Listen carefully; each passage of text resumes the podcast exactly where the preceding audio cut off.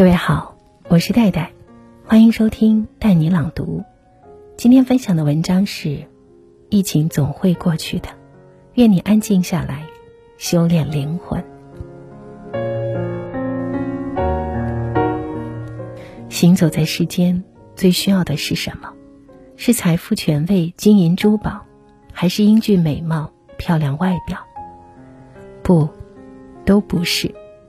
那些皮囊的美好。浮于表面的条件都不是最重要的。人生在世最需要的是丰盈的灵魂。就如同撒哈拉的故事中自由如风、有趣又温柔的三毛那样。因为一个丰盈饱满的灵魂，在黑暗中也能发出自己的光芒，照亮长夜。一个丰富的灵魂，哪怕疫情时间待在家里。也能把生活过得万般精彩。无论你是贫穷还是富有，是投身家庭，还是在职场独当一面，是年轻还是年老，灵魂的力量都不会改变。当你的灵魂散发出香气，自然也就拥有了立足世间的力量。人想要认识自己，成明自己的心。首先需要听取不同的话语，看见不同的风景。人不是神，不能通晓万物。每个人知道的东西都有每个人的局限。出于本能的，当遇到与自己认知不符的人与事，人的第一反应往往是抵触不解，或是好奇看戏的心态。正因为这样，对于自己闻所未闻、见所未见的风俗。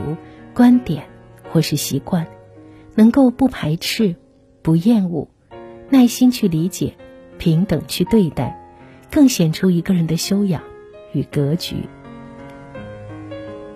在撒哈拉的故事中，三毛与撒哈拉沙漠的土著居民们一同生活。一眼看去，这些原住民落后而蒙昧，他们混乱肮脏，缺少教育，风俗极度的保守。几年洗一次澡，女人因为不能让任何男人看见自己的身体而无法去医院，因为那里有男医生。三毛有时候也与他们冲突，被他们惹恼，却并未以看待异类的眼光看待他们。相反，他选择用自己的眼睛去见识世界，认识众生。他用自己的知识在生活中帮助他们。女人生孩子，她接生准备药剂；有人牙齿烂了，她思来想去，给不肯去医院的人拿棉花球消毒，用指甲油填补漏洞。成功的时候，开心的像个孩子。他包容与他截然不同的人，并尊重他们，因此他在异乡交到了很多真心的朋友。一个有着包容之心的人。一个懂得从自身出发，不带着偏见去认识世界、认识他人的人，他必然能成就更好的自己，拥有闪闪发光的灵魂。每个人都生活在社会关系网中，但同时又是独立的个体。即使是亲密的关系，也不能改变你身为自己的独立性。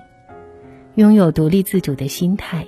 保持自己的理想生活态度，方能将生活的节奏握在自己的手中。此时我没有告知明昌，个人觉得不需要告诉。本来处处都是战场。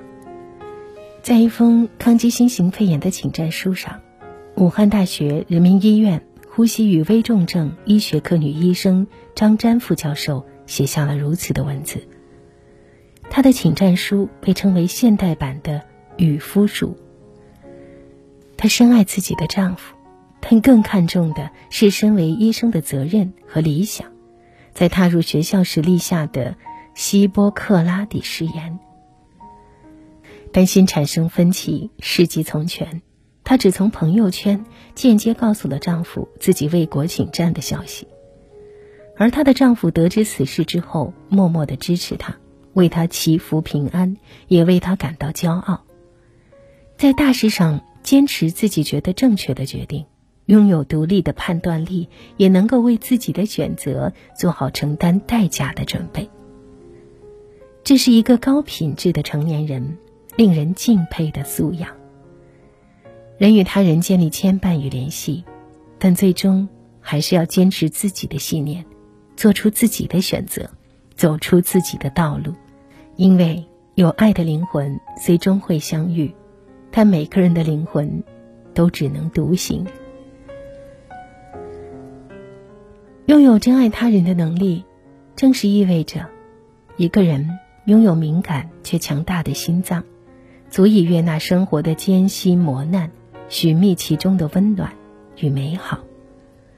能喜他人之喜，悲他人之悲的人，必然是热爱生活、善待自我、具有社会责任感的人。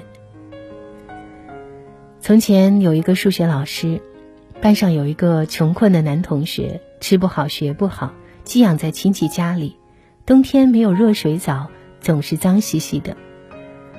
班上有孩子嫌他不卫生，只有老师一家意识到这个孩子好学，成绩优异，尤其很有文学上的天赋，却过得很艰难。老师的儿子是男孩的同桌，父子俩商量着，在周末就带男孩子回到家中，老师给他讲数学，男孩给儿子教语文。老师为表感谢，有时候请他吃个便饭，有时候留他洗澡。男孩很愿意给同桌补习，这时候他总能洗得干干净净，在学校也能够更好的见人。长大之后，他才明白过来，比起补习，这更像是让他洗澡而不伤害他自尊的委婉的方法。老师也有孩子，见孩子过得不好，知道心疼，也知道。保护他的心灵。这位老师看起来只是个普通的中年人，却拥有令人温暖的灵魂。能够与人共情，与人为善，对他人之事，但凡力所能及，总是热心相帮的人，久而久之，就会在生活中形成能量场般让人舒适愉快的氛围。能吸引到的朋友伴侣，也自然是品格高尚。性情宜人之人，同理心、共情力，便是一场灵魂对灵魂的呼唤，灵魂对灵魂的滋养。以上就是今天分享的文章，感谢你的收听，也希望你随时在带你朗读，留下你的故事。我是戴戴，也欢迎随时在戴戴读书会和我一起阅读更多好书。欢迎更多的人加入戴戴读书会，可以在“带你朗读”的微信公号下拉菜单找到读书会的入口，或者直接在消息栏当中回复“读书会”三个字。我是戴戴，下次再会。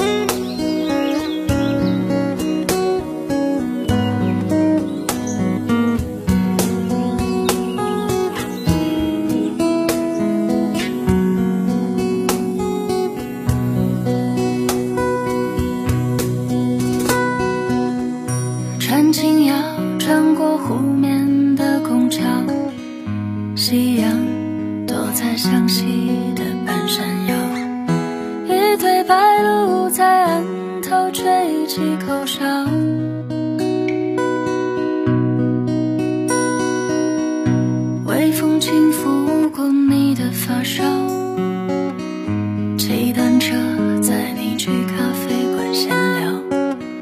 杂志说双子配狮子刚好。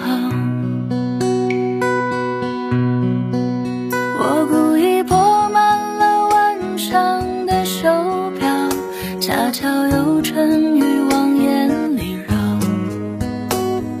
时间像。